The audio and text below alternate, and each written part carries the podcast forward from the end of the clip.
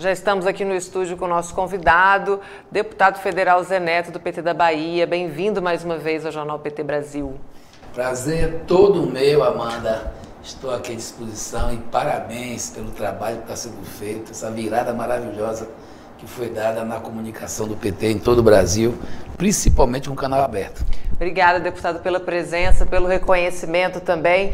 E a gente vai falar hoje de um assunto super importante que a gente tem tratado com os parlamentares de todos os estados, que é o Programa de Aceleração do Crescimento. E hoje a gente vai falar do PAC na Bahia.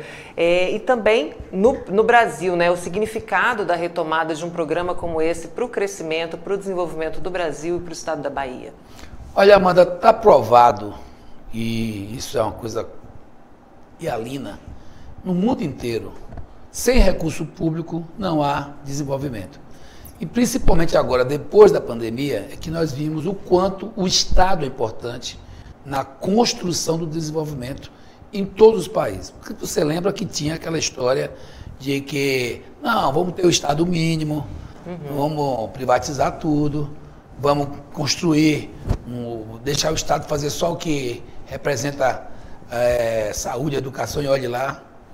Isso está para trás. Estados Unidos fez um investimento de algo em torno de 4,3 trilhões de dólares, logo depois da pandemia. E grande parte disso em investimentos de infraestrutura. O, o mundo mudou muito e a pandemia acelerou isso. Os países do Reino Unido estão fazendo bancos públicos, estão inaugurando essa nova fase. Como? Como esses bancos públicos funcionam? Como a Caixa funciona aqui? Para financiar o pequeno, para ajudar no desenvolvimento, para motivar a economia. E o Brasil retoma o PAC, que ficou para trás há uns seis anos, depois do golpe na nossa presidenta Dilma. Nós vimos o PAC esmiliguindo, como a gente fala lá na Bahia. Ou seja, eles foram deixando de lado. E a retomada do PAC, com um valor muito substancial e significativo, de 1,7 trilhões, sendo que até 2026 são 1,4 é, trilhões, ficando aí 300 bilhões para depois de 2026, isso mostra o quanto nós estamos é, assim, intencionados em impulsionar o desenvolvimento do país. Porque o PAC ele não é só uma obra, o PAC ele motiva desenvolvimento das cadeias produtivas, motiva o bem-estar das pessoas, faz com que ah, os empreendedores também coloquem dinheiro e isso tudo cria um processo assim muito organizado de desenvolvimento.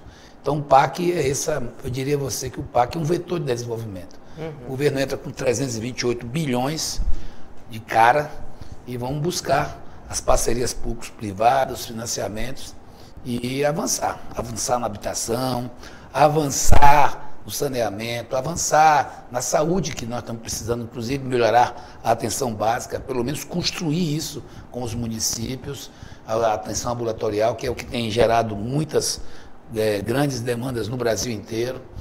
E na educação também, a gente viu que ficou muita coisa parada e o PAC tem que retomar essas obras que ficaram paradas no Brasil inteiro. Fala-se uhum. mais de 14 mil obras paradas.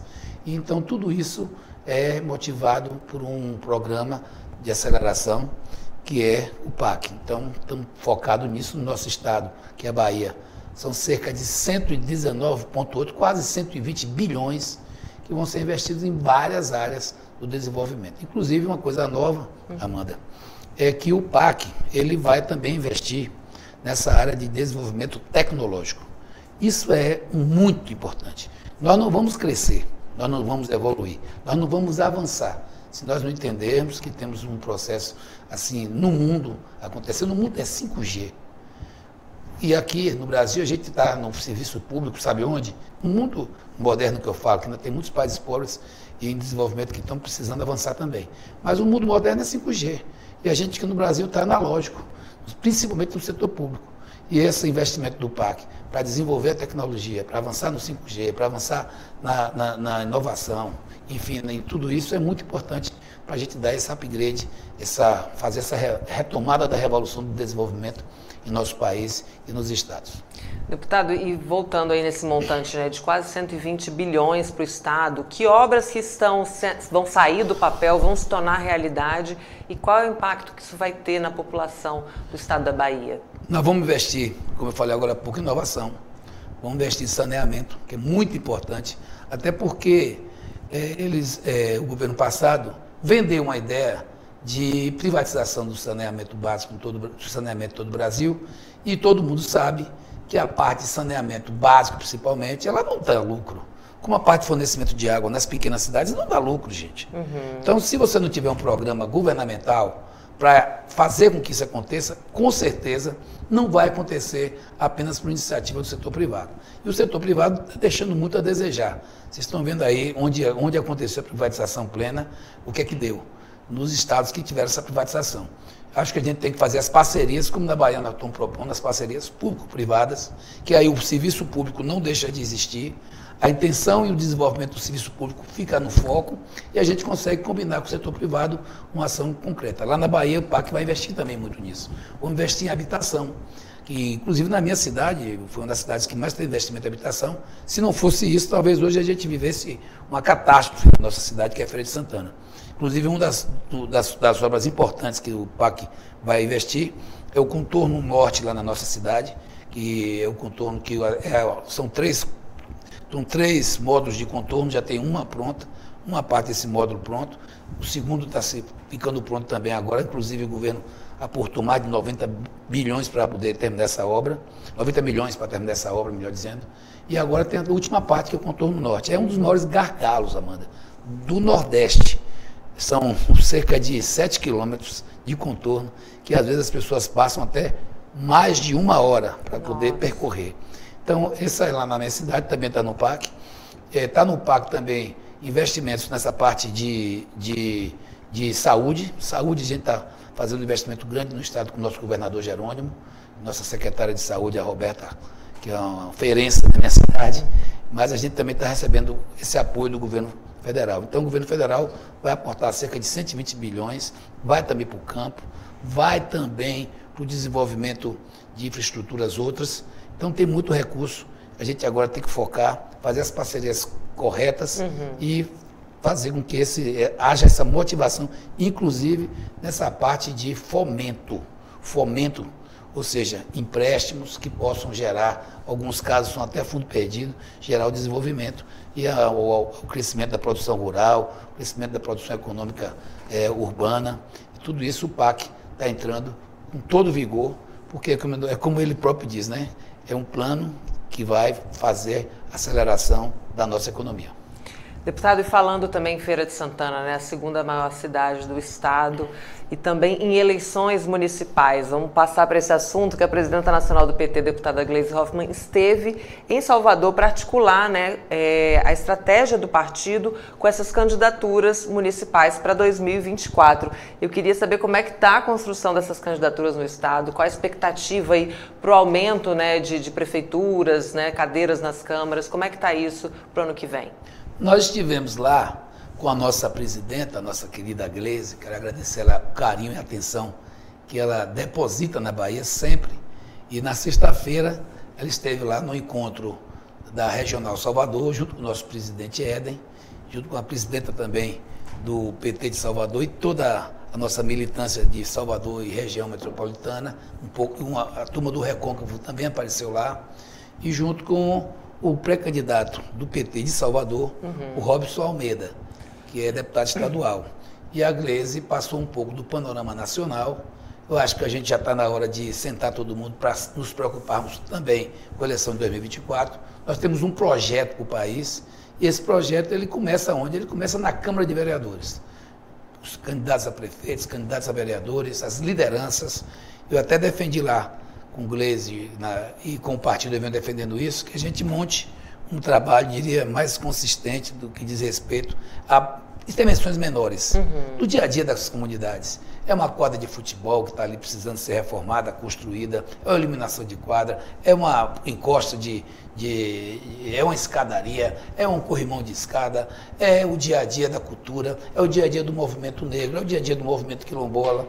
São as intervenções do dia a dia na formação de jovens, enfim, fazer com que a gente tenha mais programas com essa com esse viés de penetrar na pele das comunidades e fazer a política de empoderamento uhum. dos movimentos sociais, dos setores organizados todos e todos os, os, os, cantos da sociedade. A gente acabou de falar do PAC.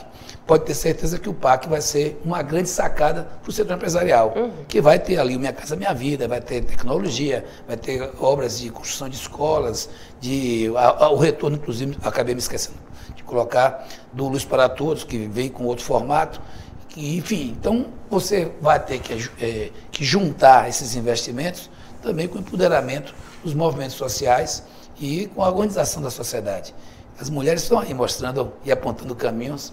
As cooperativas, eu acho que a gente tem que fazer aqui, no, principalmente no Nordeste, que cresça esse sentimento de cooperativo, cooperativismo, como já existe no Sul. Uhum. Eu agora tive um dado outro dia conversando com o Pedro Kizai, que fiquei assim, não tinha essa noção. São 7 milhões de habitantes no Santa Catarina. Uhum. Pois bem, 4 milhões de habitantes de Santa Catarina participam de alguma Olha. cooperativa. Então vocês veem que a gente precisa é, investir nessas, nessas ações.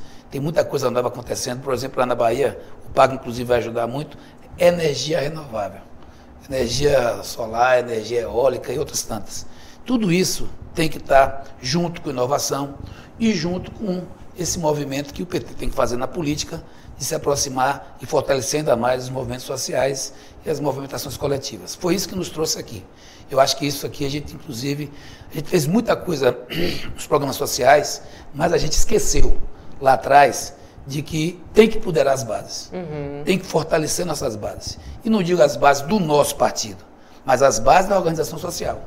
Porque a gente às vezes fala assim, nossas bases, nossas bases são as, as pessoas que defendem a democracia, uhum. são as pessoas que querem viver melhor, são as pessoas que querem um mundo melhor, são as pessoas que querem um mundo mais solidário, são as pessoas que querem um mundo mais humanista, são as pessoas que querem as mulheres mais respeitadas, os jovens com mais oportunidade, negros, negros e, e, e, e brancos convivendo com respeito.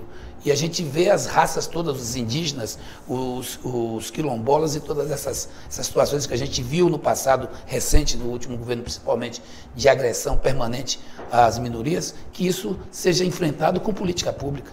Então a gente vai ter que avançar nisso e essa conversa lá com o Gleisi foi muito boa. O partido está muito envolvido com a política do ponto de vista eleitoral já para 2024, uhum. para a construção das chapas de vereadores, mas também está muito interessado, e como sempre foi, a gente quer mais políticas públicas chegando na ponta e isso o governo Lula está se esforçando para fazer e eu tenho certeza que vai acontecer.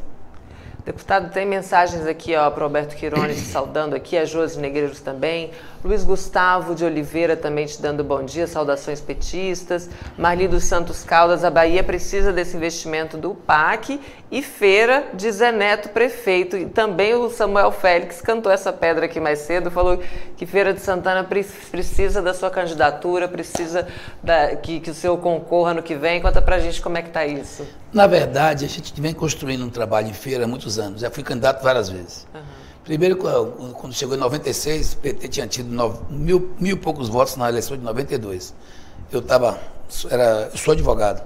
E eu não estava mais fazendo política, mas eu vim do movimento estudantil, uhum. daqueles anos 80. Falei, não, não vou ficar aqui de braços cruzados, vendo meu partido se fragilizado. Juntamos, fizemos uma candidatura e aí a gente abriu o partido, tivemos mais de 10 mil votos. Daí em diante, a gente começou a abrir um outro, uma outra disputa. Eu fui vereador em 2000, fui o mais votado lá uhum. na cidade. Aí, daí em diante, eu fui deputado estadual em 2002. Aí fiz quatro mandatos de deputado estadual. Fui presidente de comissão de meio ambiente por quatro anos, fui presidente de comissão de justiça por quatro anos, fui oito anos líder de governo, quatro anos com Wagner, quatro anos com Rui, e tudo isso foi cacifando o nosso partido, o nosso grupo, a nossa organização na cidade, que não é, não é Zé Neto sozinho, é um uhum. conjunto de, de companheiras e companheiros que constroem um caminho. Aí fomos, enfrentamos aquelas duas eleições lá de 2012, 2016, quando não estava o mar, o mar não estava para peixe uhum. e a gente tinha ali sofrido muitas agressões, principalmente em 2016. E finalmente a gente foi também para uma outra candidatura agora em 2020. Ganhamos o primeiro turno, enfrentamos um segundo turno duríssimo, uhum. como foi a de Lula. Vocês viram que no final aquelas os fakes, uhum. aquela articulação feita dentro dos setores religiosos, principalmente evangélicos, assim, é muito fake news, muita distribuição de benesses, como aconteceu inclusive no governo. Agora a gente se, se, tem mais uma semana de eleição, não sei o que seria. Exato. Porque eles entregaram tudo, fizeram financiamento é, aberto lá na Caixa, entregaram, deram um rombo na Caixa. No desfalque final, no FGTS. Desfalque no FGTS, 320 bilhões foram gastos para o ex-presidente enfrentar a eleição, jogando dinheiro público a rodo. Isso aconteceu na minha cidade também. Agora a gente vai para um outro processo. O PT escolheu por unanimidade, eu tenho a responsabilidade. Inclusive, quero agradecer a todas as pessoas que se manifestaram aqui é, com, através do, do, do chat democracia. Do chat, chat democracia, né, Amanda? E aí eu quero dizer que a gente está nessa, nessa disputa, sou pré-candidato. Claro que quem coordena o processo é o nosso governador Jerônimo, que faz um excelente trabalho, é um guerreiro, é um nosso índio, é o nosso trem-bala, e ele está lá comandando a gente está aí, aos poucos, organizando essa caminhada para 2022, que não só em feira, mas nas grandes cidades no Brasil inteiro já está pegando fogo. E nós estamos lá, nos organizando, montando esses diálogos com a sociedade. A gente tem lá um trabalho que a gente fala chamado Ouvindo Feira. A gente tem um ônibus, um ônibus antigo, 91, aqui da roda. Uhum. Aí a gente pinta ele todo, bota uma buzina de boiadeiro, não sei, você, não sei se você conhece aquelas buzinas de boiadeiro. Aí bota a buzina de boiadeiro, vai para dentro dos distritos, vai para dentro da, das comunidades, bota as cadeiras lá, som ligado, e vamos ouvir as pessoas, conversar, dialogar, e vamos para cima com pele, com emoção, com paixão, com amor pela causa. Eu até disse essa semana lá para uma pessoa conversando comigo, só, quem vem trabalhar no mandato, quem vem trabalhar na política, não vem atrás de emprego, uhum. vem atrás de defender causa. Nós não temos um emprego para dar, nós temos uma causa para abraçar. Uhum. Eu acho que é isso que faz o diferencial do PT na vida desse país, na vida dos seus militantes e no mundo. O mundo respeita o PT hoje. Nós somos, sem não há dúvida, um dos maiores partidos do mundo, se não o maior e com mais duração. Uhum. E a gente tem isso nas nossas veias. Nós não temos aqui um partido só. Nós temos uma causa, a causa do povo brasileiro, a causa do povo baiano e, no meu caso, também a causa do povo ferense. Um partido feito do povo, né, deputado? É, um partido construído. nós temos resistência, nós temos uma história bacana, uma história de superação. Às vezes, internamente, as pessoas não entendem. Eu só fui entender o PT muito lá. Eu, a gente, é os conflitos de corrente, aquela uhum. coisa, que eram necessários até. Digo a vocês que a democracia é isso é a convivência dos, do, do, das, de pessoas que não pensam tudo igual, mas que têm, na maioria do que pensam, um caminho que é o caminho da, da, do consenso em busca de situações coletivas que tragam melhoria para a vida do, das suas coletividades. Isso em todos os aspectos o PT conseguiu realizar. Quando eu tenho, eu, é já a segunda vez que eu sou candidato por unanimidade do meu partido. Isso só que se constrói com o tempo, o entendimento do que é o tamanho da história desse partido, o tamanho da construção. Imaginem vocês, nosso, quanto o nosso presidente Lula foi massacrado pela grande mídia, massacrado uhum. pelas fake news, massacrado pelos interesses internacionais, que não foram poucos, principalmente os financeiros. E a gente superou tudo isso, atravessou esse maremoto e hoje está aqui trazendo esperança para o povo brasileiro. Por, por conta de quê? Por conta de um partido que sabe onde está com o pé, sabe onde está com a cabeça, sabe principalmente onde está com o coração. Maravilha, deputado. Muito obrigada aí pela participação, pelas palavras, pela motivação aí. Ano que vem tem eleição municipal, já está dada a largada aqui. Muito obrigada pela participação. Eu que agradeço, vez, me chame mais vezes, eu gosto de estar aqui. E dizer a você que está nos ouvindo aí, vamos para as bases, vamos para o corpo a corpo e vamos olho no olho construir essa vitória que a gente construiu a nível nacional também nos municípios, com vereadores, com prefeitos, com comunidades, buscando dias melhores. A nação petista convocada pelo deputado Zeneto. Obrigada, bom dia.